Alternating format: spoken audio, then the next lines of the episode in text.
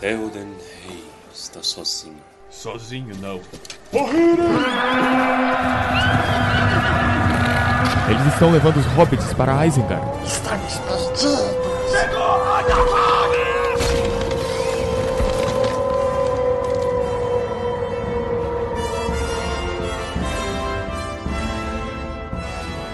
Almares, senhoritos e senhoritas, o meu nome é Pedro. O meu nome é Torres.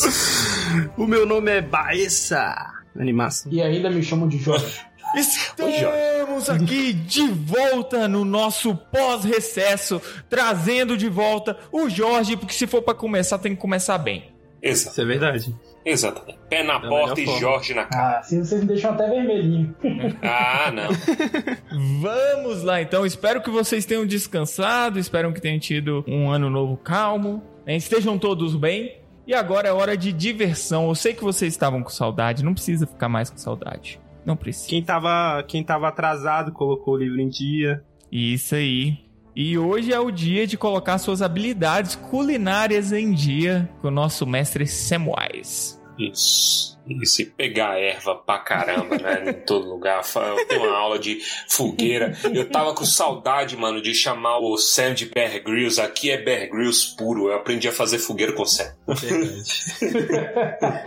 É bem Bear Grylls mesmo, faz um negócio e depois causa um problema. Causa um problema e foge. Exatamente. Mas legal que a voz do- Bear Grylls no Brasil é a mesma do Sam. Então tá Pronto. legal. Não, fechou. É verdade. mesmo? Fechou. A gente tinha testado isso aqui? Nossa, Eu não lembro. que incrível! É o Wendel Bezerra que dubla. Exato, pronto. Que é o Bob Esponja. Bom. Que é o Bob Esponja. E o Goku. Então, e o Goku.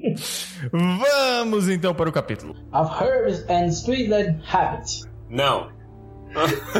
Tá bom, vamos lá. Vamos de Portugal então? De ervas e coelhos guisados. Muito bom. tá, então vamos de português de Brasil mesmo? De ervas e coelho cozido. A gente vai colocar os três, nos perdoe já.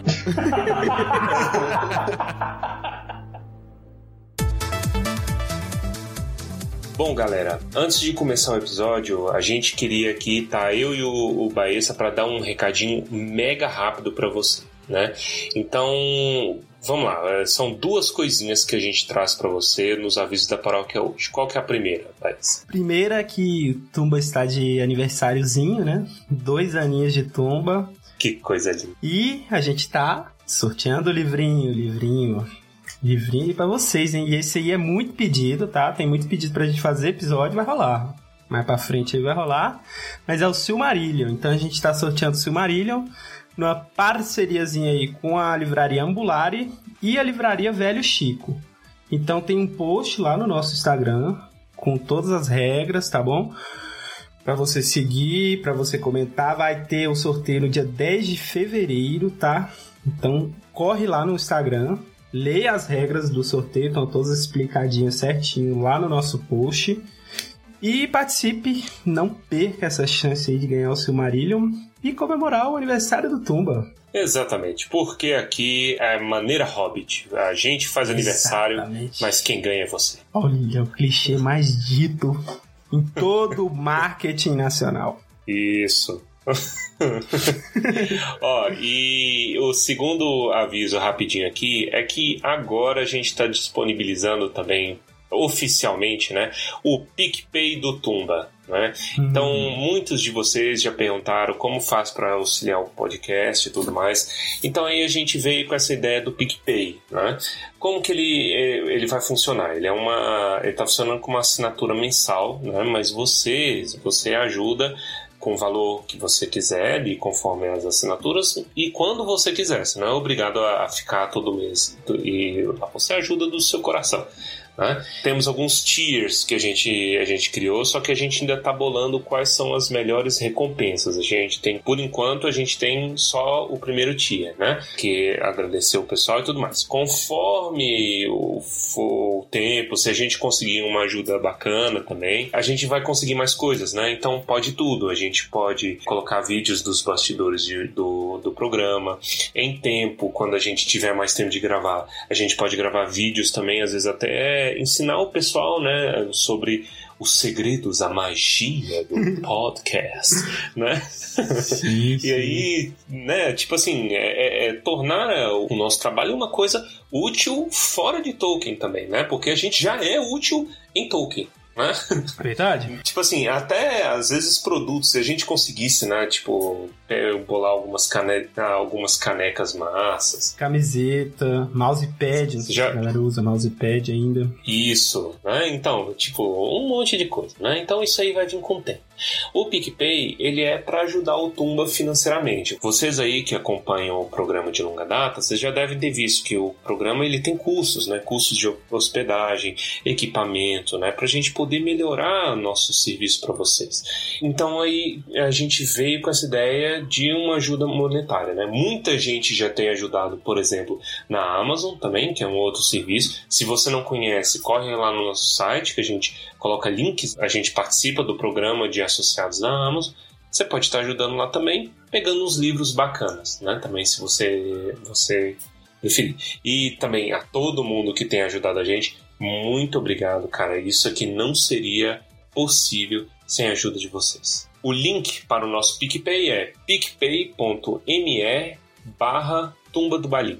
Né? Você pode conferir também, a gente vai deixar o link tanto no nosso site quanto também no Instagram, né? Na- no nosso Linktree do Instagram, para você acessar e da maneira que você achar mais cômoda para você. Então aí você escaneia o código e já pode ajudar o Tumba, né? Como você preferir. E é isso. Qualquer coisa, entre em contato com a gente. Nossa DM no Insta tá aberta. Manda e-mail, manda seus comentários.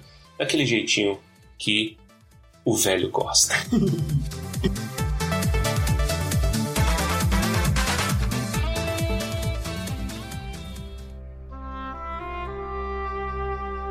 Eu vou ser sincero, este começo é foda.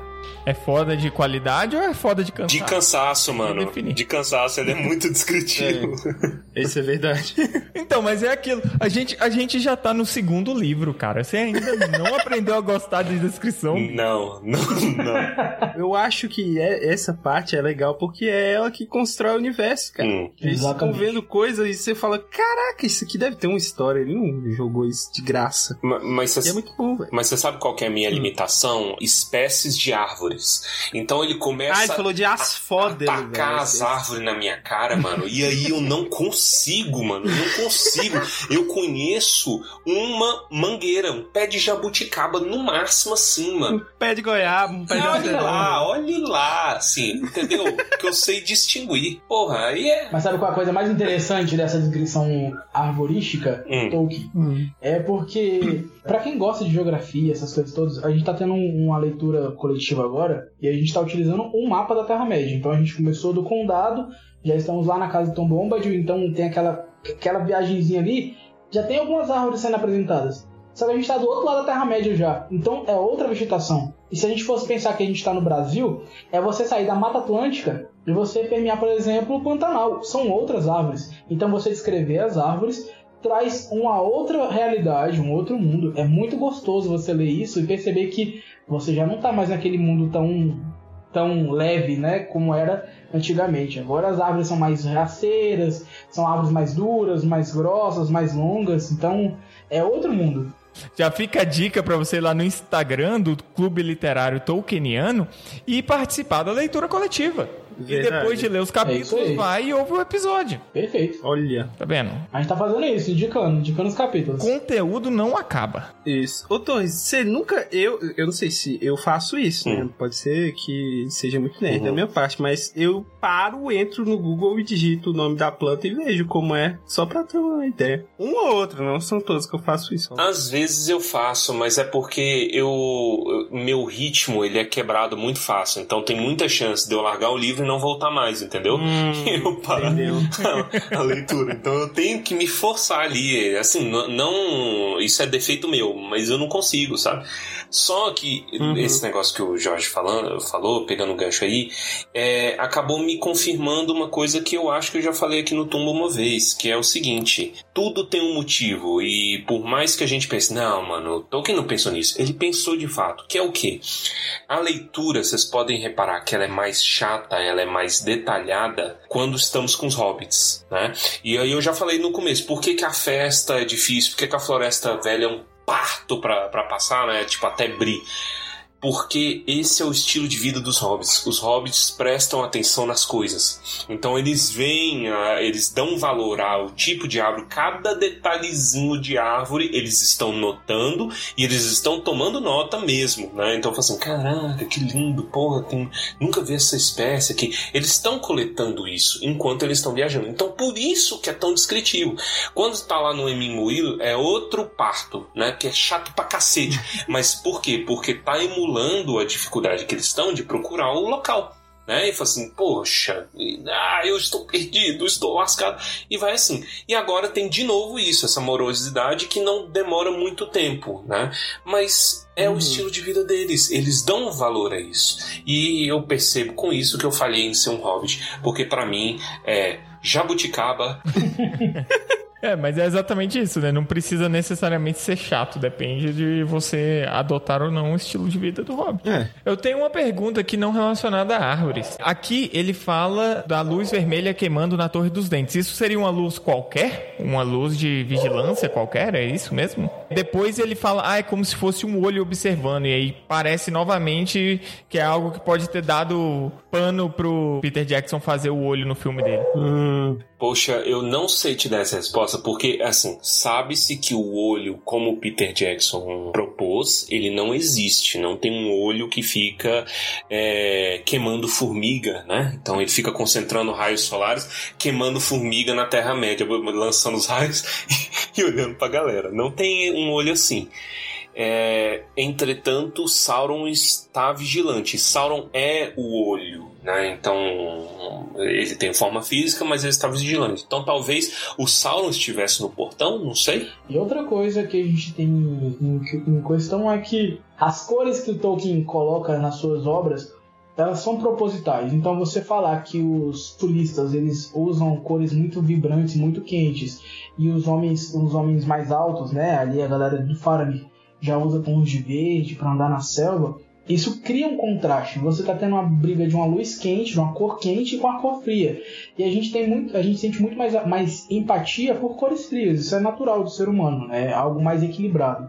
Então quando você olha para uma luz vermelha, que nem sempre é, que geralmente não é um sinal bom, principalmente para hobbits ali olhando para um ponto que é um lugar perigoso, é algo que é ruim. Então essa observação talvez tenha dado de fato uma brecha para o Peter Jackson falar, hum, mais uma vez ele está citando algo que parece um olho, mas um olho que tem um olhar maligno, ou seja, um olhar vermelho, né? Uhum. Eu gosto dessa versão. Hum. Esse conceito de ter um olho vermelho no escuro é desde o início dos tempos que eu me conheço por criança, né? Sim. Até desenho jovem, tipo, os heróis estão lá do lado da fogueira e começa a aparecer os olhos vermelhos brilhando Sim, no escuro. No Hobbit tinha muito. É, é, verdade, no Hobbit já tinha isso. Não sei se vocês chegaram a assistir legal. o Senhor dos Anéis animação. Eu... Mas. Sim. Eu, pois eu, é. o Baíssa viu tudo. Pra... Pois é, aquilo ali é maravilhoso. Aquilo ali é maravilhoso. Depois eu vou compartilhar outro, é, um documentário que fizeram sobre esse desenho. Mas aquele negócio é, me dá um medo gigantesco na hora que estão apresentando sobre os anéis. E aí são só sombras escuras numa luz Sim. vermelha. E aí do nada aparece os nove. E aí, no final, aparece um. E o um me dá um medo gigantesco, cara. Que coisa grotesca. Uhum. E aí fica parecendo Tipo assim, é, é a imagem de representação ruim, né? Tipo, algo som, uma sombra que você não consegue identificar o que é de fato numa luz que é aterrorizadora, que é uma luz vermelha, né? De, de, de, minha parte, eu não tenho muito conhecimento da série, porque as únicas cenas que eu assisti foram todas que tinham o Aragorn e He-Man índio, sabe? Eu, é, eu só assisto isso. Sem calça. Sem calça, né? Que aí, chefe Apache. Mas esse capítulo, realmente, o começo é só viagem, né? E eles viajando mais devagar do que o Gollum esperava que eles viajassem. Então eles estão aí nesse caminho tortuoso. Mentira, nem é. Só chato mesmo, porque tem o Gollum lá como guia. Aí é interessante o contraste entre morte e vida, né? Como eles saíram da extrema morte, que é ali ao norte do Moranon, Sim. Né? para uma, uma vida e rebelde. É importante falar isso, porque apesar de ter vida ali, ele está abandonado. E o domínio de Mordor é recente, que eles mencionam isso. né? Então, provavelmente é uma área ali que esteja com seus dias contados, inclusive. Sim. Triste. Eles não esperavam encontrar uma vegetação tão saudável, tão perto ali, nem da raiz do mal. Nenúfares. Nenúfares, Tem né? nenúfares. É. A gente lembra do Tom Bombadil Quer lá. dizer que o Tom Bombadil anda ali. Mas tem as Fódelo também. Pode ser que o Snape tenha passado. Exatamente. Fusão de Losna. Losna existe? O que é Losna? Lost não existe. Existe. Que é Losna? Existe. Uma erva cheirosa. Eu não sei, bicho, É. o que que é o que, mas a coisa, a minha noção da realidade com, a, com Harry Potter. Você reprovaria em botânica. De primeira, Olha. não, reprovaria em, em tudo. Tem uma parte que é curiosa nessa narrativa, nessa, entra... nessa chegada deles a essa floresta, que é a parte onde eles estão sentindo o ar, o aroma, né? Eu não sei se vocês Isso. costumam, se vocês costumam fazer caminhadas assim em matas fechadas, que você consegue sentir que o cheiro e o clima do ar ele modifica muito ao longo da caminhada. Quando você está muito cansado, você chega num lugar que tem água próximo e as plantas são saudáveis, é como se aquilo ali limpasse o, o pulmão assim imediatamente, se você tivesse forças novas. E o Gollum, ao contrário deles, se sufoca, né? Acha que é, É, algo sim. ruim. É. Então a gente vê qual a como a corrupção do anel nele já, já tornou ele ao avesso total. Eu, ima- É. eu imagino ele vomitando que nem gato, sabe? Na, na, na, na estrada. Bola de Do pelo. nada ele faz. Ai, que merda lá, dando trabalho. Eu acho engraçado é, é que o Sam, né, por conta dessa renovação assim do ar, ele ri. Ele riu. Aí eu acho que o Tolkien coloca, não porque ele achou graça do Gollum é, engasgando ele com o ar, mas porque ele ficou feliz mesmo. É. Eu acho isso engraçado. eles comentam que eles estão bebendo água, o Gollum fala que vai ter água mais adiante, então até eu fico tranquilo do tipo, ah, eles vão conseguir encher ali ó, os estoques de água. Tem um momento que falam que os três tomaram banho, então outra outro outra prova de que o Gollum toma banho. Exatamente. Então, E, e toma banho, Isso. vale ressaltar, frequente. Sempre que dá, ele tá tomando banho. Então, Frequente. porra, ele é, no mínimo, aí, É. civilizado. Ele viveu na caverna, né, gente? Uma, uma caverna rodeada de água. É o mínimo que ele poderia fazer. É só o que ele poderia fazer, né? Ele era obrigado, né? mas, mas tem gente por aí que alega é, erroneamente de que o Gollum fede. Inclusive o Sam, tá? Mas Ele eu- não deve. Mas eu já, já joguei essa ideia pra, pra vocês. Ele vai ficando mais higiênico quanto mais ele convive com, com os meninos, entendeu? Toda a descrição dele antes, ele é sujo. E aí, de repente, porra, ele tá tomando banho. Mas justamente porque ele tá com iguais. Então ele tá à vontade, Uhum. entendeu? Eu posso fazer uma relação Entendi. rápida aqui? Ah, de Eu não sei se vocês conhecem as histórias das pessoas que foram criadas com, com animais ou que foram criadas à margem de uma sociedade, tipo, sem contato algum com seres humanos. Eu só lembro daquele que baseou o Mogli. E isso, tem essa, tem a Mala e a Kamala também. Então, Isso. você, você vai vendo que essas pessoas, quando, quando são encontradas, elas são animais, de fato, assim. Elas agem como animais, elas se portam como animais, mais do que isso, elas cheiram como animais. E aí, elas têm piolhos e tudo mais. Quando elas são inseridas em uma sociedade, e nesse caso todas elas morreram muito cedo porque foram forçadas a participar da sociedade, elas começam a adotar hábitos sociáveis, né? Então, banho é uma- é uma coisa sociável. Talvez estar com hobbits re- relembre o, o, o Sméagol, né? De que existem pessoas como ele que tomavam banho, como ele fazia antigamente, provavelmente. Então. Então isso talvez faça ele tomar mais banhos. E outra coisa, talvez. Ouviu, franceses? é sinal de civilidade. Tem crítica. Mas uma coisa que pode ser também, ele pode continuar tomando banho, mas só que se não lavar o sovaco, continua fedendo. Exatamente. Eu E sovaco magro por osso, né, Porra, velho? não tem nem carne pro, pra bactéria ficar. Vocês já estão praticando falar o nome do, do Gollum corretamente? Não, eu sou contra. Não, nunca tentei. Eu não consigo. A Cris já falou com a gente uma vez, eu, eu tiltei. Eu falei assim, como assim, velho? Smego. Eu vi, um, eu vi um senhorzinho numa reunião, eu não sei se é. Acho que é vídeo de fã na internet, no YouTube tem. Que ele tá falando, né? Ele é muito velho, mas tipo assim, ele parece que é avô do Tolkien. e aí ele começa a, falar sobre os Smeagol. E aí, tipo, eu tava lendo, eu tava lendo aqui e a gente não tem muitas partes que aparecem Smeagol pontuado corretamente. Então, de fato, a gente pode imaginar hum. Smeagol mesmo. Só que na nova tradução tá Smeagol, com um E pontuado, certinho. Eu acho que na antiga também tinha isso. A gente sempre passa isso partido, né? Mas eu, eu tenho um problema que é tipo assim, esse a pontuação, a gente tem que ler ela como português ou como inglês? Às vezes não é nem inglês, às vezes é élfico, né? Vamos colocar aqui porque é um Mas nome. Aqui, élfico, élfico geralmente não tem pontuação, acentuação, aliás, né? Acentuação. Isso. Então, é um nome hobbit, então a gente fala Diggle, a gente já pensa em Smeagol também, mas não é, né? É Diggle, Smeagol. Mas falando rápido, é Smeagol, né? É falando rápido acaba ficando tudo igual. Ah, eu falo Gollum. Gollum. Em inglês também, em inglês, em inglês também é acentuado, é Smeagol. Eu falo cavernoso. Fedegoso. Mas uma coisa, vocês já comentaram, não sei se vocês já chegaram a comentar, sempre esqueço, eu tenho que reouvir todas as tumbas novamente. que é a tradução correta do termo, né, da, da preposição do, de Sol e Lua Sol e Lua? Não. É porque, como é que. Como fica? Os hobbits, eles, eles são de uma tradição, uma tradição antiga, assim como os elfos e os homens altos, de conferir sexo, né? Sexo não, mas designações a Sol e Lua. E como a gente sabe lá no Silmarillion, é a Sol, né? E o Lua. E aí o Smeagol, o Smeagol fala nesse capítulo que a cara vermelha queima ele, né? Não é o cara vermelha, é a cara ver... ah, aliás, a cara amarela queima a ele, cara... faz mal para ele. Uhum. Isso faz, faz a gente perceber que ele ainda mantém essa tradição de falar sobre, de se referir a, a sol, né? A sol, ao invés de o sol. Ô, louco, aí é um contexto. Caraca, tem que falar isso aí pro Vitor Clay, velho. Tem que essa música errada dele. Que horrível, cara. Deixa eu ver como é que tá antigamente. Aí ele falaria aquele caractere do latim, o eu esqueci, esqueçam, eu não estive aqui, não disse isso. Perca toda a sua humanidade, mas fale corretamente. Mano, a gente pode gravar um episódio inteiro só sobre Sol e Lua na criação. E eu acho que vocês deveriam, porque falar sobre isso é incrível, cara. É muito maneiro. Só de falar da Sol já é a coisa mais maravilhosa, porque ela botava medo no, no, no Melkor, né? Então, cara, ela é um personagem à parte. Ele já tem o convidado também. Pode me chamar, eu venho, nada, eu venho aqui, ó, com a lua na cara.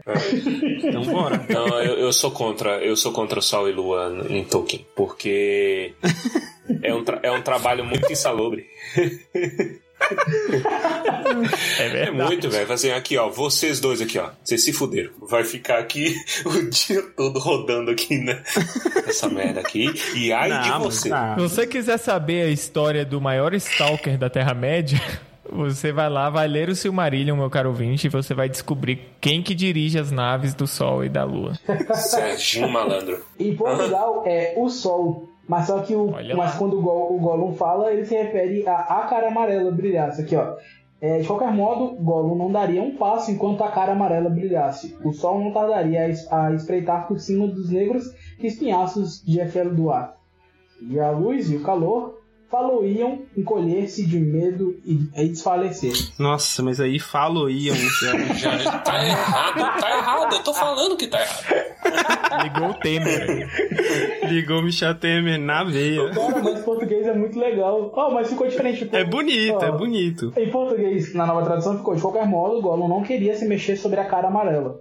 Logo, ela espiaria por cima, é, e aqui já, já, já traduz com o termo correto. Ela, então, se referindo ao sol, como feminino, né? Ela espiaria por cima das escuras cristas de Efelduar e ele ficaria fraco e encolhido na luz e no calor. Muito mais fácil de ler na nossa tradução.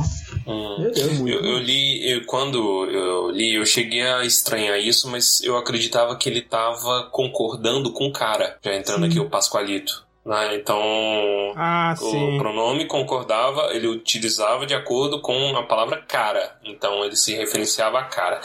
Porém, já tem 10 anos que eu saí do. do, do quase 10 anos que eu saí do, do ensino médio. Então chega de português. Mentira, chega.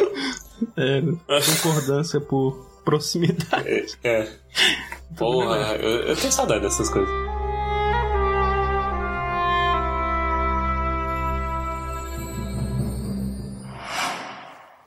Need's a few good taters. What's taters, Brussels? What's taters, huh? Potatoes. Boil them, mash them, stick them in a stew.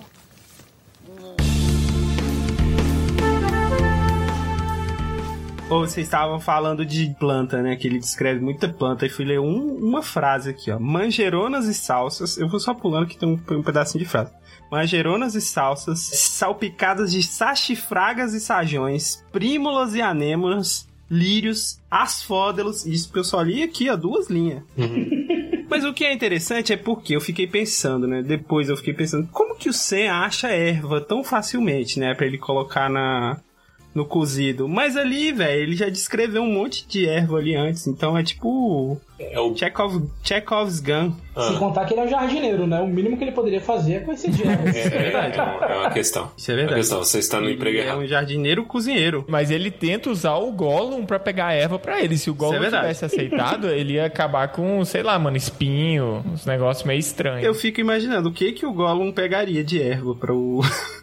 É, é, eu não quero É, nem né? imaginar o tipo de erva que ele ia pegar. Eu falei assim, "Pô, como- Eu já fiquei aliviado dele ter trazido coelho, porque ele poderia ter trazido, tipo, Um- qualquer outro bicho muito É, pior um jacaré, que- né, pra... pra, pra... Mas assim, Traz eu jacaré vou. Eu, que- é, eu queria aqui Montado, trazer sim. uma denúncia, tá? Eu queria trazer uma denúncia. Ah, Porque a gente sempre defende o Sam aqui. Ah. Todo mundo aqui sempre defende o Sam como o melhor personagem, porque ele é. Ele é. Ele é inocente, ele é bonzinho, mas ele é muito maldoso com o Gollum. Sem necessidade, quase. Essa cena aí realmente foi violência e vandalismo, cara. Eu fiquei com dó, velho. O Gollum foi se esconder na samambaia, cara. Sabe? Naquela Samambaia samambaia que a sua Quem avó que se tem na- esconde numa samambaia, né? É, eu tive um periquito que se escondeu na samambaia. Ô Gollum, se você não pegar, se você não pegar a erva pra mim, eu vou colocar sua cara dentro da água fervendo. viu? Olha isso, Tá cara. bom? É muito, é, pá, é isso. É, que é, é cachorro, mano. Ele, ele enxerga como um cachorro Você trata rebelde. o seu cachorro assim? Hã? Eu vou te tratar assim, Guilherme. Não, bicho, cachorro, cachorro nervoso. É, ca- Cachorro desobediente. Você tem que botar uma dominância ali. Ó, pra quem não sabe, a melhor forma de exercer dominância sobre um cachorro é um spray de água. Isso é verdade. Ele é mordendo a Se o orelha? seu cachorro tá fazendo, Mor- fazendo, Mordendo a orelha. fazendo alguma merda, você dá uma sprayzada no nariz dele. É muito bom. Que doido. Eu vou, vou praticar isso. É muito bom. Isso é bom, isso é bom, isso é verdade. É engraçado é que eles chegam lá no lugar, né? Que eles estão caminhando. Porra, caminhando, caminhando, de dia caminhando. Quatro jornadas. Isso aí é mais do que é, turno de, de porteiro. Quatro jornadas caminhando pra chegar no lugar onde eles deviam chegar, né? E aí eles chegam no, no lugar pra descansar. Eles ficam um, um dia parados, né? Pra curtir o momento ali. O Gollum, porra, aí vocês estavam falando do, do sol, né? Ele, pô, os caras deitados no sol, assim, fazendo anjinho na grama, o Gollum escondido. Cheio de samambaia do lado, eu só imaginei a casa de uma avó. né, com a samambaia assim, pendendo, mas não, não deve ser. Ou um jovem místico. Mas É, isso, jovem jovem místico místico, pô, muito bom, velho, lendo sobre signo. Mas eu achei um lugar confortável. Esse capítulo, ele era um dos capítulos que me ajudava a dormir quando eu era mais novo. Até a cena do filme, mas menos a cena do filme, porque a cena do filme é mais ligeira. Mas ele me ajudava a dormir. É um capítulo gostoso mesmo. Só que tem, tem uma coisa que é incômoda, né? É, Mas também questão de planta. Que é quando eles estão se refrescando lá, bebendo água. Que eles olham, se eu não me engano, eles veem uma, uma, uma casca de árvore com um, um olho grosseiramente marcado. E eu fico Sim. imaginando que é tipo você entrar num. Você está num lugar que você tem referências a coisas que você não gosta desenhadas o tempo todo, você se sente perturbado com aquilo, você não consegue. E sem contar que o olho é um sinal tão forte de observação que você se sente o tempo todo observado também, né? Ah, mano, mano, pra orc, a Terra-média é um banheiro, mano. É uma porta de banheiro, entendeu? Então, picha tudo, todos os impropérios que você puder imaginar, os caras tá pichando ali enlouquecido, mano. Entendeu? Então... em, em 1984, que eu vou forçar o Torres a ler pra gente Força, episódio. Sim, é, é verdade. É, ele, um, uma das formas de exercer influência é simplesmente dizendo que você está sendo observado. Ah. E isso é repetido em todos os lugares. Sim. Então você nunca. Não importa se você está, você tá. Uhum. Mas aquela. Eu não sei se vocês já viram. Isso até. Eu vou trazer Foucault, vou citar Foucault aqui no. Hum. Opa! O Foucault até discute assim, o, o modelo perfeito de, de prisão, de cadeia. É aquela que tem uma torre no meio e ela é meio ela é um octógono. Na verdade, não sei se tem um, uma. Mas ela tem uma torre grande no meio e ela é cercada assim você não saber que está sendo observado, mas poder estar sendo observado o tempo todo uhum. é a pior sensação. Uhum. Então. É por isso que eu falo que o Nai é mordo. É, o Nai é mordo. Sim, porque, sim eu, pode ter sempre alguém ali na serra com um binóculo eu, que vê a Eu não tenho a menor sombra de dúvida, mano, que é mordo, cara. Os caras quente, não vê? É verdade demais. É só você olhar Nossa. os gabinetes de todos os deputados, tem a foto de um presidente, né? Desse, do Exato. presidente da época. Olha essa influência. Exatamente. Exatamente. Aí, aí você bota um presidente, sei lá, Palmirinha pre presidente, entendeu? Aí você bota ela. Pô, aí, eu, aí, eu, aí, é legal. Entendeu? É. Então, mas aí é o é maior um, tipo de ali controle. o Guinho, o, Guinho de vice. o nome daquele bichinho, né? Do fantasma. Não, o galerito. Sabe uma parte que eu morro de rir nesse capítulo? Ah. É que eles estão. O Sam tá ali descobrindo as plantas, né? Apalpando, aí tem a parte que, que diz que ele tá apalpando as plantas que ele não conhece. Gente, se ele pega numa ortiga. Eu ia adorar. Deixa eu sair metendo a mão aqui pra ver o que é. é planta carnívora. Tá na cara pra sentir o cheiro, né? Tá sentindo o cheiro do aroma. É aquela piada. a piada dos dois bêbados. Vocês conhecem a piada? Ah, ah, qual que é? Tinha uma coisa indefinida no chão. Aí tem dois bêbados em volta. Aí eles olham e falam assim: um fala. Isso aí é bosta, compadre. Aí o outro, hum, acho que não, viu? Aí eu pego o dedo assim e cheira. É bosta, compadre. Aí o outro, é não. Aí o outro pega um pedaço assim e põe na boca. É bosta, compadre. Aí o outro põe na boca. É não. Aí um pega com a mão assim, aí enfia, passa na cara inteira. É bosta isso aqui, compadre. Aí o outro pega e passa na cara inteira. Não é não. Aí tava passando um cara assim, ô moço, isso aqui é bosta. Aí o cara, é. Aí um olha pro outro e fala, ei, compadre, ainda bem que nós não pisou. que bosta. Eu não acredito que você ainda faz a gente passar por isso, é, não. não. Bicho, 70 episódios na cara. Bicho, eu preciso, eu preciso de um salário, mano. É, isso aqui não, tá compensando de graça, não. Ai, as piadas de emoção. Quando eu era mais novo e contava.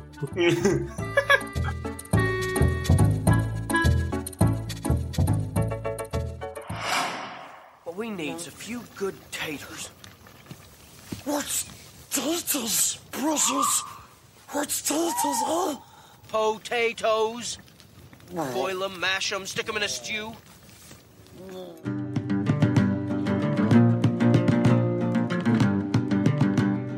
Vamos voltar aqui pro Frodo e o Sam. O Frodo mimindinho, né? Então, tipo assim, tá cansado tudo mais. E ele fala assim: Ok, está na hora de cozinhar. Aí ele faz a ameaça, né, pro, pro Gollum. Fala assim: Irmão, arranja lá essa porcaria de, desses coelhos que a gente vai tentar aqui fazer um negócio. E ele começa com todas as habilidades dele e tudo mais. Peso desnecessário ou não, mas ele leva panela, espeto, sal. Mas não leva prato.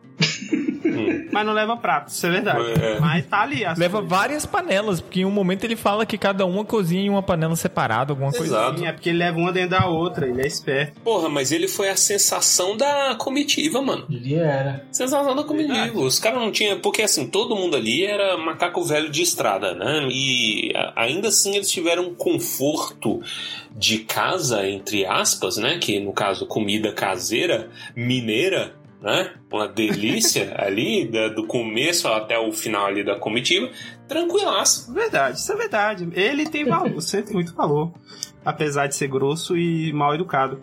Mas aqui duas coisas que eu acho interessante. Ele pede o Gollum pra buscar as coisas. Ele não pede coelho, ele pede traz coisa que Hobbit come. Então, ele já ali eh, provoca no Gollum uma lembrança do que que um Hobbit come e, ele traz coelho, que é aceitável. Até o Sam fala, ah, isso aí é aceitável pra um Hobbit comer de verdade.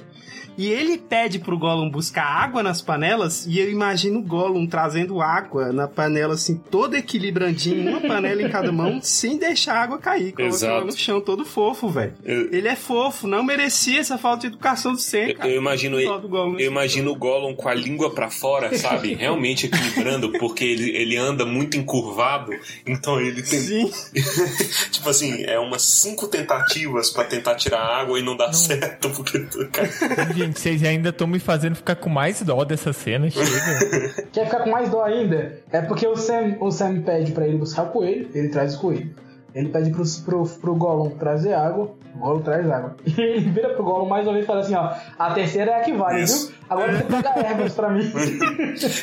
e depois ainda não dá um pedaço do coelho do jeito que o Gollum queria pra comer. Isso. É, ele fala, pega um pra você e come, babaca. Só faltou. É né? tipo assim. é, você me deu, Foi muito. ele é meu. É, eu faço o que eu quiser, ele fala. É, literalmente isso. Outra coisa que tem no filme, que é interessante, mas no filme é levemente diferente. Vocês lembram do filme? O, o Sam guarda os pães, o, o, o lembas, pro, pra volta. Isso. Ele faz um estoquinho pra volta, mas ele fala se caso a gente conseguir voltar. Ele Uhum. fala mais ou menos assim. É, é, é, No filme ele tem a esperança de fato de voltar. Aqui também, mas ele aqui ele tá mais consciente de que pode não ter volta, assim, pode ser um caminho só de são uns choques meio sombrios até, eu acredito. Choque de realidade, né? Do Sam, que ele traz pra gente a ideia de que essencialmente eles estão em uma missão suicida. E eles têm plena Sim. consciência disso. E eles são tão brabos que, ele, que eles se, se mantêm, sabe? Eles não quebram, eles não são. É, Eles não se desesperam frente ao, ao destino. Eles falam assim, mano, o que vier depois é o que vier depois. Eu vou fazer o que me mandaram. Porra! Queria eu ter. What we need's a few good taters. What's taters, brothers? What's taters, huh? Potatoes. Boil them, mash them, stick them in a stew.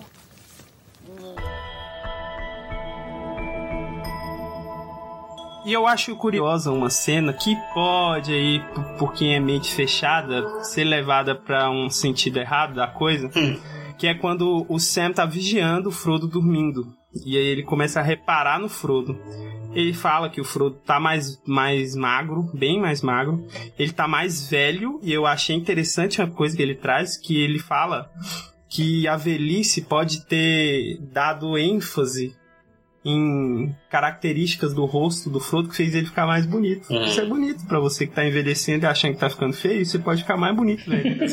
Mas ele fala ali, ele chega à conclusão de que ele ama o Frodo, de fato. E isso é bonito, cara. É uma amizade tão forte que é, é- simplesmente não se explica, cara. E você demonstre aos seus amigos que vocês amam eles, ainda mais nesse momento, cara, de pandemia e que você tá longe, talvez. É, é, é bonito porque funciona quase como uma epifania, sabe? Ele tá vendo e fala assim, pô, velho, o cara é gente boa, sofreu pra caramba e eu gosto pra caramba desse cara, mano. Eu gosto muito desse cara. Uhum. Não é uma relação de mestre e, e servente. De cavaleiro escudeiro, né, que tinha muito. É, tipo, não é apenas isso, mas realmente, mano, eu admiro esse cara. Dois amigos, né? E, e é amizade, cara. É, um, é uma coisa linda, assim, que frequentemente é levada pra um, pra um outro lado.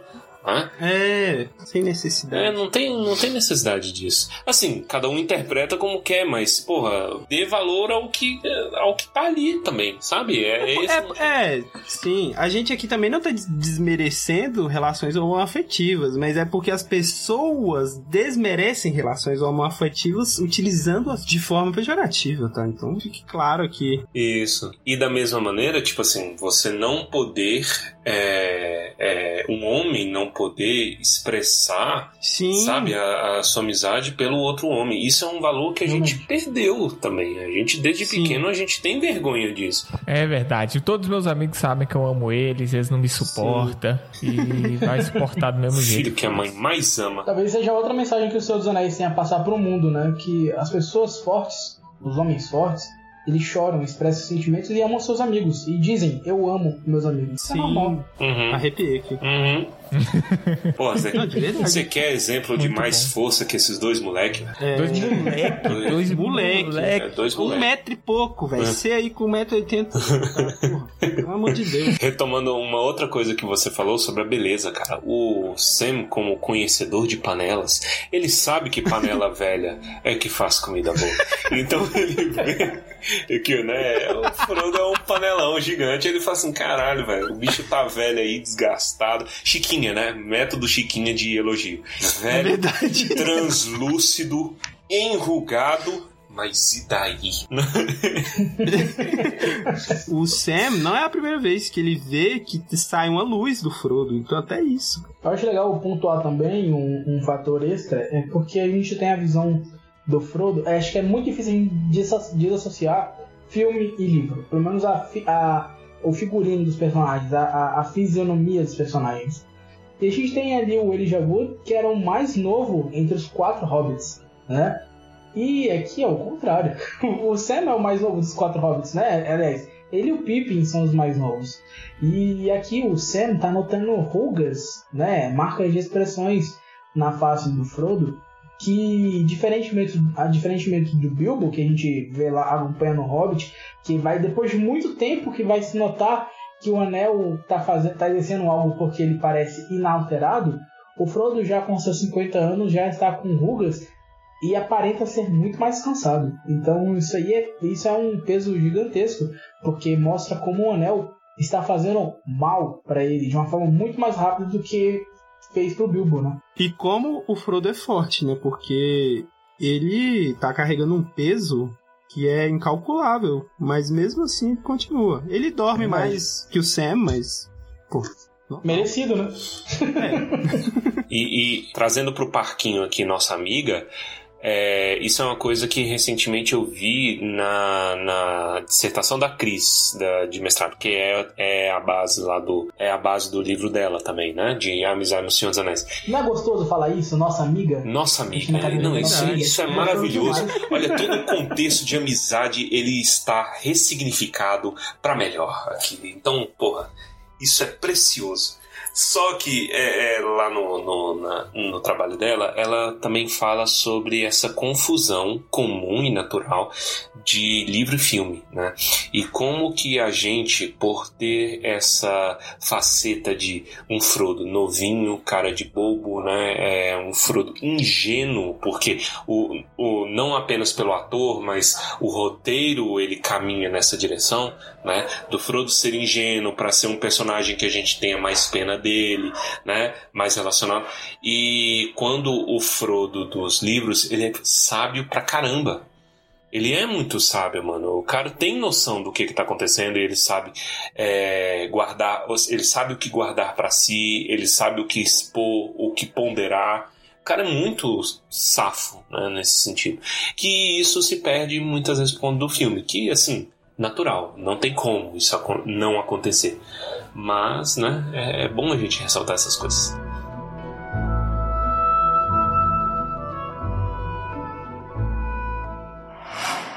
What we need's a few good taters. What's taters, brothers? What's taters, huh? Potatoes. Boil 'em, mash 'em, stick 'em in a stew.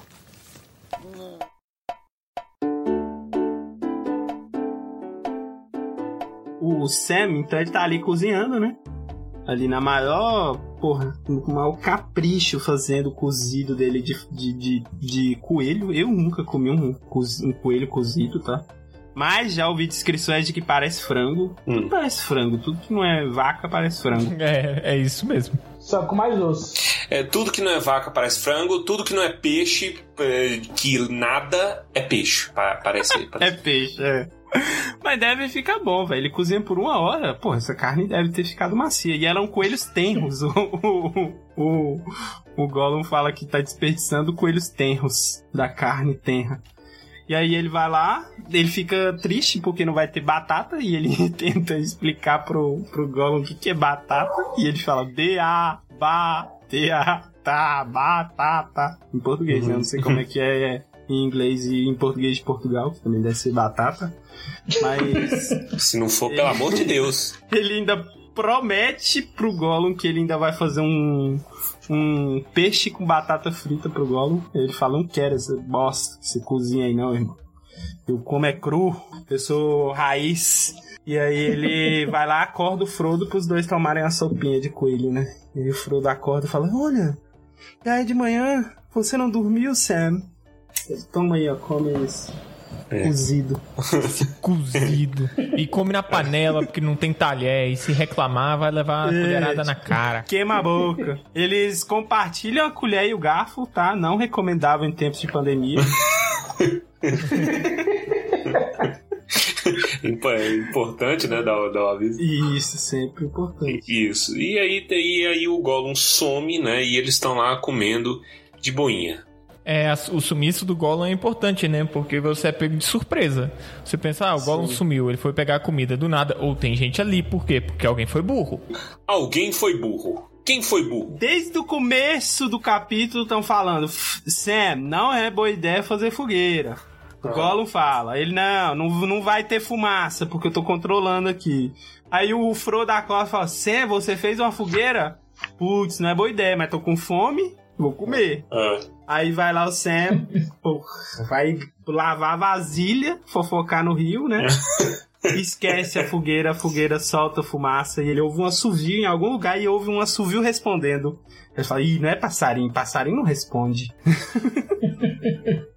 Aí ele vai lá, sai correndo pra encontrar o Frodo e não acha o Gollum. Aí começa a ouvir uns barulhos esquisitos tudo mais, do um lado do outro. De repente eles são pegos de surpresa. Essa cena é maravilhosa. Ah, por quê? Porque eles estão esperando que, se- que sejam orcs, né? Ou pelo menos alguma criatura maligna. Aí eles olham e veem homens. E os homens estão esperando que sejam orcs. Aí eles olham e veem crianças. Aí os dois, os dois grupos ficam se encarando do tipo... O Que- quê? O que, que tá acontecendo? Que porra é essa? Muito bom. Mais do que isso, são duas crianças que aparecem pra eles apontando espadas e eles são homens armados com arco, flecha, lança, espada na mão. Bonitos, são... Não, achei muito bom isso. né? Essa, essa discussão é muito boa. Os caras ficam. o- Os homens ficam discutindo entre si o que são os hobbits, né? Ah, ah, outra coisa que eu vou falar aqui: o, o, o Frodo nunca usa a ferroada, velho. Só ele puxar assim e ver se ela tá brilhando, né? Mas ele, ele nunca lembra de fazer isso. Mas aí os homens ficam discutindo o que são. Eles falam: será que são elfos? Mas elfos são agradáveis de se olhar. Você fica todo ofendido e fala: ah, então quer dizer que a gente não é, né? Babaca. É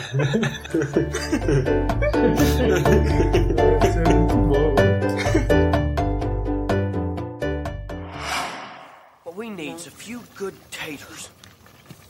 What's taters, Brussels? What's taters, huh? Potatoes. Boil 'em, mash 'em, stick 'em in a stew.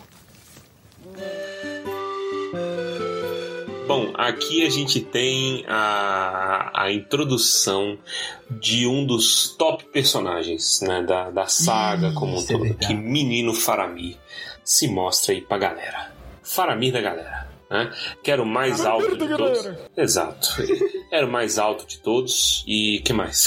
que outras características? Não sei. Ele é o capitão, né? A galera respeita ele. Ele tem o melhor nome também, porque o nome dos outros dois é esquisito. Então, aí são dois que são nomes élficos, né? E, e o Sam repara que eles estão falando élfico entre si.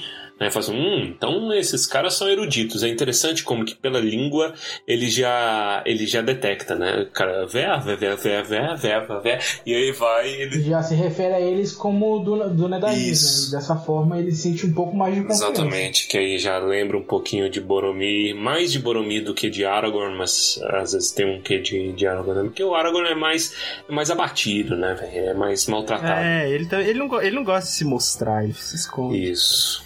Eu acho. Ele é. Ele, eles só confiam um- uns nos outros nesse grupo aí. Primeiro porque não são orcs, obviamente, né? Não- Nenhum dos dois grupos eram orcs. Já começa por É. aí, né? Eles sabem que o Gollum tá por aí, porque eles sabem cadê o terceiro de vocês, Hum. né, galera? Que- Aí o, o Frodo e o Sam, né, velho? Na maior cara de pau tentando deixar o Gollum fugir.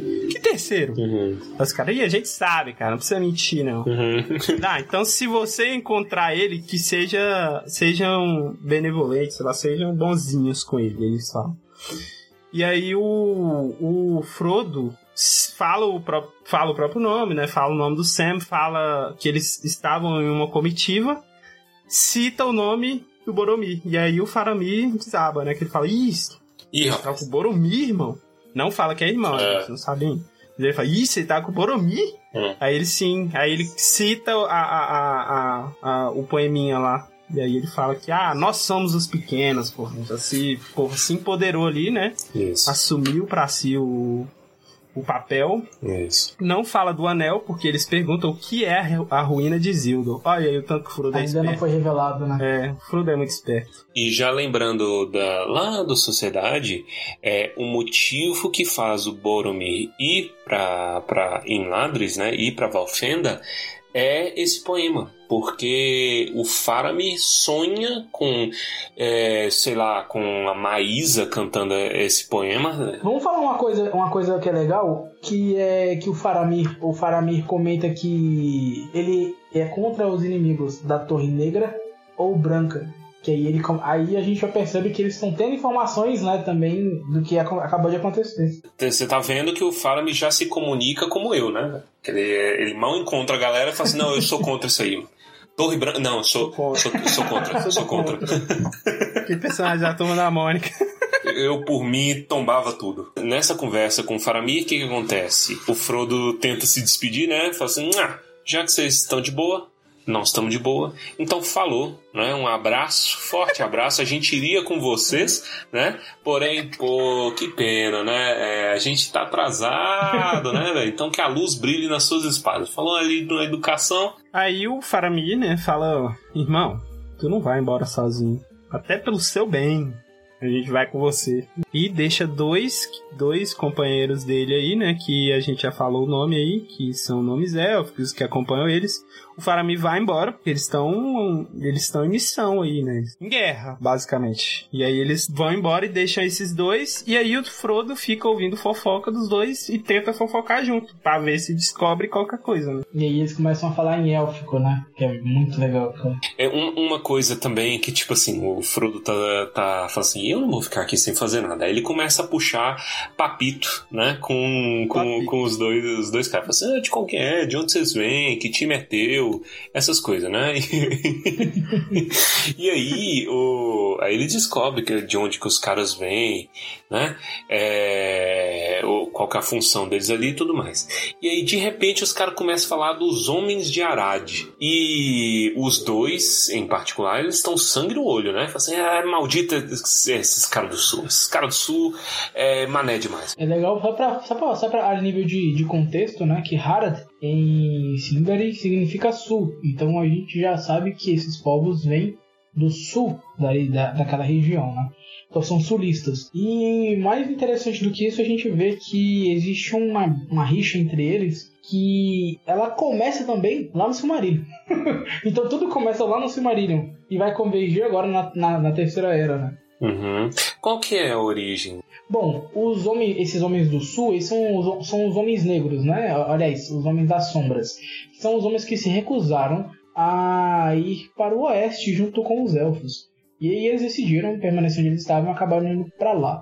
E aí quando, quando eles, eles acabaram tendo muitas relações com os senhores do escuro. E quando Sauron fugiu da punição dele depois de Númenor, né? Ele acabou, ele acabou fazendo amizade. Então esses homens viam Sauron não só como um rei, mas também como um deus. Então eles acabaram se tornando mais malignos ainda. Foi muito por azar, né? Tipo assim, o Sauron fez o Nidunité e aí ele falou assim: hum, esse lugar aqui tá longe o su- suficiente do, do- dos meus primos babaca. Então eu vou pra lá. A turma, azucrinar. Vou zoar aquele lugar. E aí, pobres dos caras que ficaram, né? Que inferno que não devia ser. É, eles falam, são quase 12 léguas daqui à margem oriental do Anduin, disse Mabrung. E raramente nos infiltramos tanto para o interior, mas dessa vez trouxemos uma nova missão. Fazer uma emboscada aos homens de Harad. Malditos sejam. Sim, malditos sejam os turistas, corroborou Danrod. Disse que, aliás, diz que, disse que, caraca, português de Portugal é uma bosta. É uma bosta. Disse que antigamente existiam relações entre Gondor e os reinos de Harad, no extremo sul, embora nunca tenham havido, é, havido amizade. Nesse tempo, as nossas fronteiras ficavam mais para o sul, para além das bocas do Anduin e Umbar, o mais próximo dos reinos deles reconhecidos a nossa, a nossa influência, né? E aí a gente remonta quando Númenor fazia amizade com eles, né? Porque Gondor é uma. como se fosse um. um povoadozinho, né? Comparado ao que Númenor era. E aí eles faziam trocas, né? Com o povo de Arad. Nossa, Tolkien é um, um, um, cara que toda vez que eu leio eu fico assim, cara. Ele liga tudo. Mas é tudo, tudo, tudo, tudo, tudo. Tudo, é impressionante. Impressionante demais, cara. Pois é, e aí eu fico imaginando, por exemplo, se isso muitas vezes era inflamado por Isildur e Anarion e o Elendil também, né? Porque esses três, é, junto com muita da galera que veio, porque não foram só os três que vieram de Númenor, né? Quando estava fundando, mas foram várias famílias e uma quantidade razoável de pessoas, de fiéis, né? E eles viram o reino ser corroído por adoração a Sauron. Eles viram o lugar que eles amavam virar praticamente uma Sodoma, sabe? Sodoma e Gomorra. Loucaça e bezerro de ouro em cada, em cada ponto e ali a adoração a Sauron. Então, eles nutriam um ódio particular a Sauron. Você é, é razoável pensar nisso, né? E talvez quando eles veem, pô, tem uma galera do sul que adora muito esse Sauron, tal qual seus parentes distantes da linha real adoraram. Então, quer dizer, o preconceito ele também remonta à história do que, que aconteceu com ele, sabe? Mano, isso destruiu. Eu sei o que que um cara que adora esse puto desse Sauron é capaz de fazer, entendeu? conjecturando, mas assim, é, para ver como é essa rixa infeliz, né? Ela era alimentada de ambas as partes, digamos. Mas aqui eu citando só a Gadera de, de Gondor. Faz sentido? Eu exagerei muito? Faz, faz sim. Faz sim.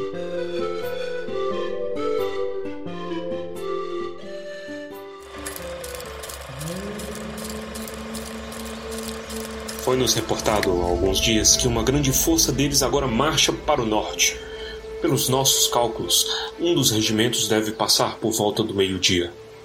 Na estrada lá em cima, no ponto onde ela atravessa uma fenda.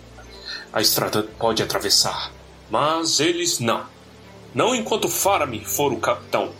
Agora ele lidera em todas as ocasiões perigosas, mas sua vida parece que tem algum encantamento ou o destino o poupa para algum outro fim. A conversa foi morrendo num silêncio de escuta. Todos pareciam quietos e vigilantes.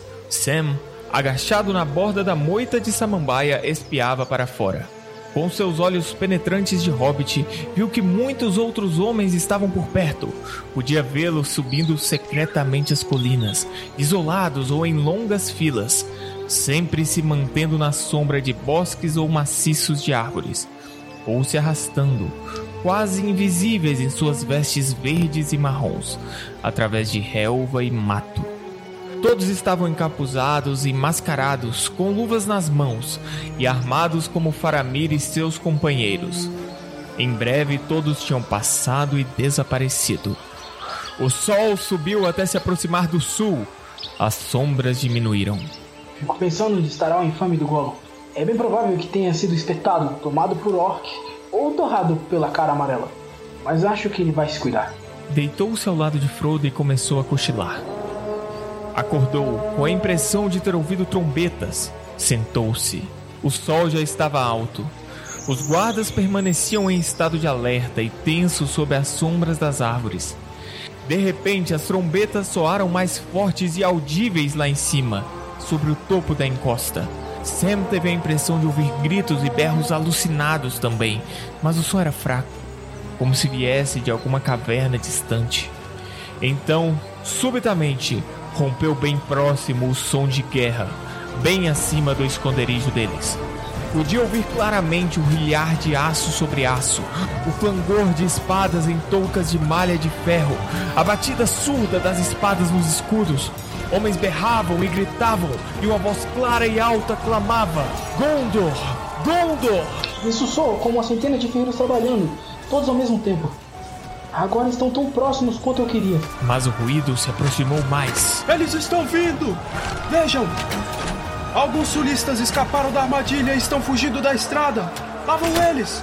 Nossos homens atrás e o capitão liderando! Sam, aflito para ver mais, foi juntar-se aos guardas. Subiu um pouco num dos loureiros maiores. Por um instante viu, de relance e a alguma distância, homens morenos de vermelho descendo a encosta e guerreiros vestidos de verde aos saltos atrás deles, derrubando-os enquanto fugiam. Flechas enchiam o ar. Então, de repente, pela borda do barranco onde estavam escondidos, um homem caiu, batendo contra as árvores esguias quase em cima deles. Foi parar na samambaia, a pouca distância deles o rosto para baixo, com flechas adornadas com penas verdes enfiadas em seu pescoço sob um colarinho de ouro. Suas vestes vermelhas estavam rasgadas. Seu corsete de placas de bronze justapostas estava partido e despedaçado. Suas tranças negras adornadas com ouro ensanguentadas. A mão morena ainda agarrava o punho de uma espada quebrada. Era a primeira vez que Sam via uma batalha de homens contra homens e não estava gostando muito do espetáculo ficou feliz por não conseguir ver o rosto do morto. Perguntava-se qual seria o nome do homem de onde teria vindo, e se realmente tinha o um coração mau, ou que mentiras ou ameaças o teriam conduzido na longa marcha desde o seu lar, e se realmente não teria preferido ficar lá, em paz tudo num lampejo de pensamento que logo foi afastado da sua mente, pois no mesmo momento em que Mablung ia em direção ao corpo caído, ouviu-se outro barulho, grande gritaria. Em meio a ela, Sem ouviu o ruído de rugidos ou trombetas, e depois de um grande baque de batidas e golpes surdos, como enormes arietes estrondeando no chão. Cuidado! Cuidado! Que os Valar consigam desviá-lo! Moma! Numa! Pareceu assombro, terror e enorme prazer. Sam viu um vulto enorme romper dentre as árvores e vir descendo a encosta. Grande como uma casa, muito maior que uma casa pareceu-lhe. Uma colina móvel revestida de cinza. O medo e a surpresa talvez tenham aumentado seu tamanho aos olhos do hobbit, mas o Mumak de Harad era realmente um animal enorme, e como aquele não há mais hoje em dia na Terra-média. Seu parente, que ainda vive nos últimos tempos, é apenas uma lembrança de seu tamanho e majestade.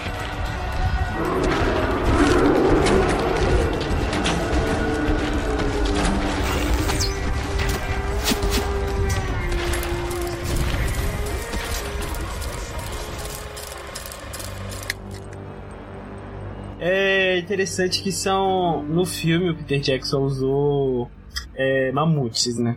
É engraçado porque os, os, os, parentes dos mamutes que sobraram são realmente elefantinhos. Inclusive o elefante que o Aníbal usou para invadir Roma era um elefantinho pequenininho, era um mini elefante que dançava a dança do elefante. Hum. Curioso. Tumba do Balim também é história. Mas eu, eu, eu, mano, eu consigo sentir esse sentimento de assombro, terror e prazer do Sam. Porque se eu tivesse na situação dele, eu, eu estaria sentindo a mesma coisa por ver criaturas tão colossais assim. É, é quase mitológicas, eu, eu diria, né? Para um hobbit. Imagina, o Hobbit não deve dar uma unha desse bicho. Pois é, se contar que os Mumakils, né, eles são agora lendas, né? Então, inclusive, tem um poema do Mumakil. E isso é, é, é, uma coisa que os hobbits não acreditam, porque é uma história. Tanto que eu sempre fico empolgado a ponto de falar: Poxa, no condado nunca vão acreditar em mim que eu vi o Mumakil. Sim. Nossa, é muito engraçado. É, é, é, interessante, né? Que ainda se você tem essa leveza de coração de pensar, assim, caraca, quando, quando eu voltar e contar, eles não vão acreditar, mano. Tipo, eu estou conhecendo o mundo, querendo ou não. Eu tô numa aventura difícil, mas eu estou conhecendo o mundo, né? Aí fica nessa ideia. E também tem, tem outro rolê que aqui, com, conforme a narração maravilhosa de Pedro, a gente já a gente conseguiu ver uma coisa que a gente discutiu no último especial também, né? Dentre as várias coisas que a gente discutiu, que é sobre os homens de Hara. Esse é o trecho tão famoso assim que ele, ele é o máximo da humanização do inimigo possível. É que você vê que o Sam não tinha nada contra eles em particular, né? O povo de Gondor tinha N razões, como eu já conjecturei aqui que poderia, poderia haver. Mas Sam não tinha nada disso e ele viu e ficou com dó, fazendo, pô, será que esse moleque não teria preferido ficar em casa? Mano, isso grita Primeira e Segunda Guerra. Isso é uma, isso é uma verdade da guerra, né? Mano? Exato. O que que foi que trouxe? Que tipo de miséria, de mentira que trouxe esse cara pra cá, velho? E aí ele está refletindo isso sobre o ponto de vista do Sam já desbanca todo tipo de argumento de demonização do inimigo, velho. Você vê que são Sim. coisas diferentes né? E o, inimigo, o ser humano mesmo, a, a, separação entre o ser humano e o mitológico, o orc, etc. Muito maneiro. Curioso, porque é, o, o Mablung, né? E o, e o Damrod também. Eles estão muito mais, vamos dizer, com sangue nos olhos, né? Porque os dois são militares, né? E eles estão ali num, vamos dizer, em batalha o tempo todo. Então eles enxergam o inimigo muito mais desumanizado do que o Sam e o próprio Frodo. O Sam chega até a falar, né? O que é interessante é que o Sam, depois disso tudo, dorme, né? Isso é muito bom. É, batalha é isso, né, gente? Eu vou dormir. é. Mas é que lembrando, ele não dormiu de noite, né? Ficou fazendo comida. É, caralho, que merda, hein, mano? E dorme.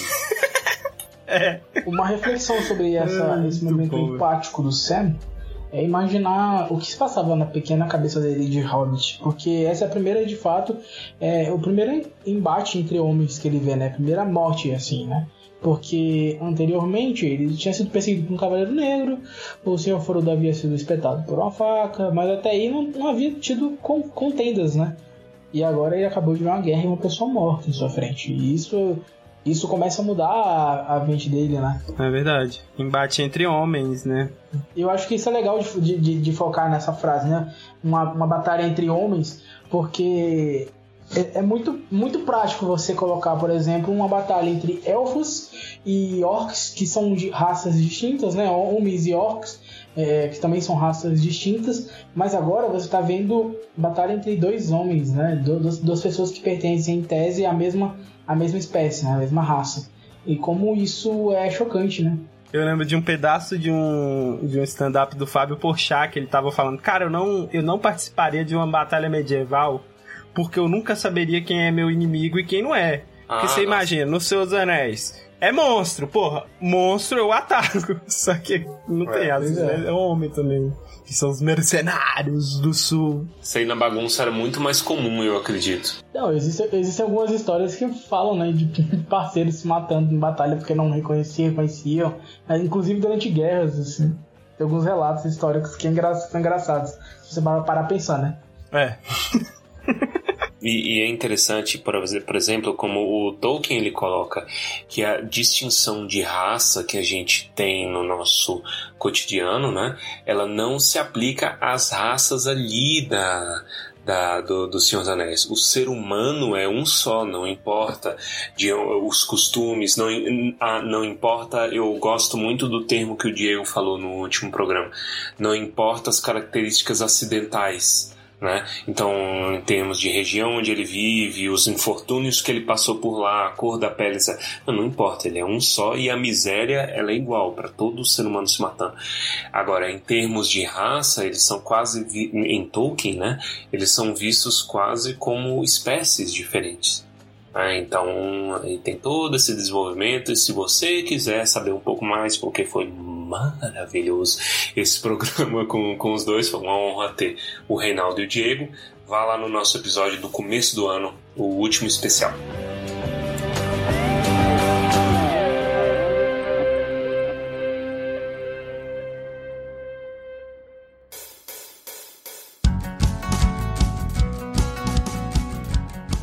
Encerramos agora então o primeiro programa pós-férias do Tumba. Esperamos que vocês tenham gostado. Esperamos que você continue com a gente. Ó, manda e-mail, turmadobalinha.gmail.com, vocês já sabem. Manda DM no Instagram, vai lá, Turma do Balinha no Instagram, Turma do Balinha no Twitter, é tudo Turma do Balinha. A gente tá lá, fala com a gente, adoramos seus feedbacks. Gostaríamos de agradecer ao Jorge do Clube Literário Tocaniano de Brasília por nos visitar novamente. Jorge tem uma mensagem divina. Diga, um Jorge. Eu que de agradeço o convite, né? É sempre um prazer estar entre amigos. Eu amo vocês. Olha e, aí. e para deixar bem claro também que é agora, que agora em fevereiro nós, nós teremos um encontro, né, com a Toca de Santa Catarina e vai ser incrível se vocês aparecerem lá, dar sua força, mandar perguntas. A gente vai falar sobre racismo nas obras de Tolkien, né? Para complementar o encontro que, te- que houve anteriormente aqui no Tumba. E eu acho que vai ser super válido. E para qualquer mais informações, entre em contato com a gente, pode mandar um e-mailzinho lá pra gente, que é clubetolkieniano.gmail.com ou ir nas nossas redes sociais, que vão estar ah, anexadas aqui. Eu sempre legal se a gente falar isso e aparecer na primeira pessoa, né? Pela, Sim. pela enxergar. Inveja dos youtubers. Podia, vezes. a gente ainda não tem um Um dia, aplicativo. um dia, um dia. Arrasta pra cima. Isso. Mas é isso, é sempre um prazer estar com vocês, principalmente falando sobre Tolkien. Sim, Jorge. Muitíssimo obrigado, a gente também te ama, Jorge. E vamos então agora para os comentários cretinos extremamente sucintos do episódio de hoje.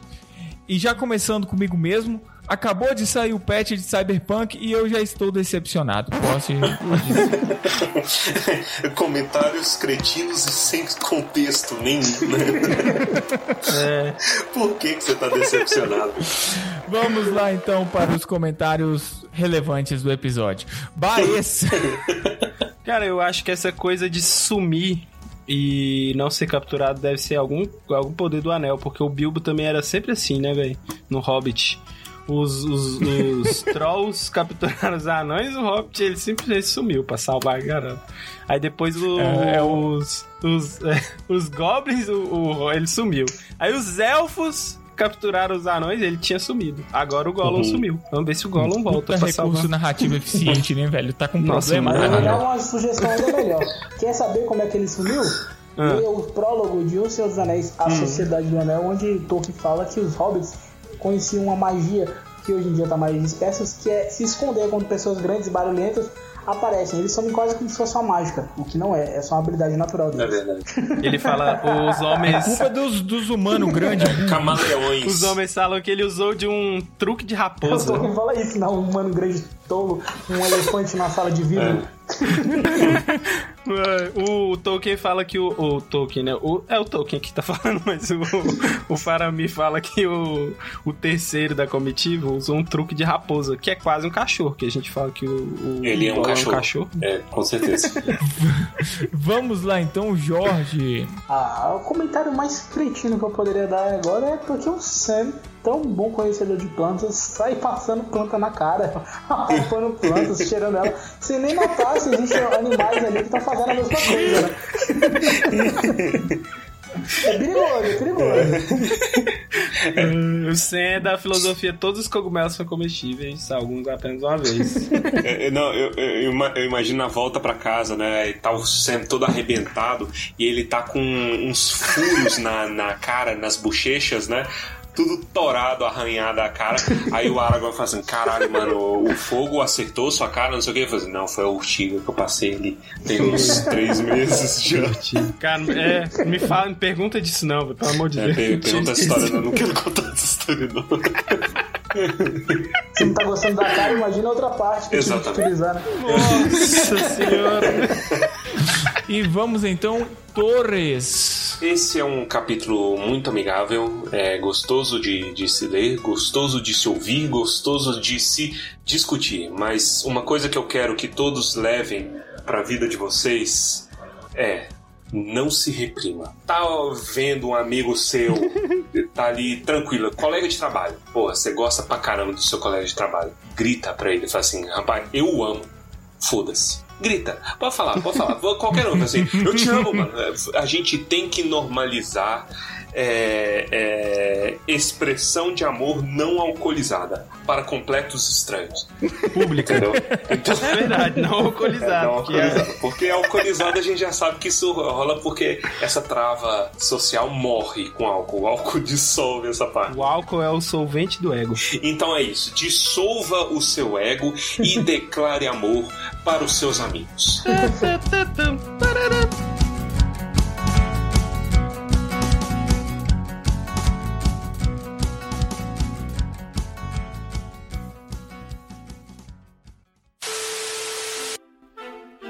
Vocês ouvem o podcast, tudo é ditado, mas a realidade é que a gente sofre, meu amigo. Olha aí. Se a gente fosse pensar que a gente tá no Brasil, é você sair da Mata Atlântica e você permear, por exemplo, o Pantanal. São outras árvores. Então você descrever as árvores traz uma outra realidade, um outro mundo. É muito gostoso você ler isso e perceber que você já não tá mais naquele mundo tão, tão leve, né? Como era antigamente. Agora as árvores são mais rasteiras, são árvores mais duras, mais grossas, mais longas. Então é outro mundo. Eu posso só fazer um negócio? Eu posso só fazer um negócio? Por favor. O filho da p do pamonheiro. Eu tô ouvindo a pamonha. Eu abri aqui, velho. Compra um aí. Eu não. É. Eu vou tacar uma bazuca lá, velho. Que, que merda. E boa sorte tentando se concentrar aqui. Nesse momento, ele fala da luz vermelha brilhando. O cachorro tá latindo, desculpa, acho que a dela chegou aqui. Peraí, deixa eu achar no capítulo. Ele fala da luz vermelha brilhando nos dentes, nos dentes, como chama? Na torre dos dentes.